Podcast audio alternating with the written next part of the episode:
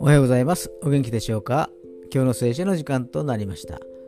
今日の聖書の箇所は、旧約聖書、イザヤ書61章1節でございます。イザヤ書61章の1節でございます。お読みいたします。神である主の霊が私の上にある。主は私に油を注ぎ、貧しい者に良い知らせを伝え、心の傷ついたものを癒すために私を使わされた。囚われ人には解放を、囚人には釈放を告げ。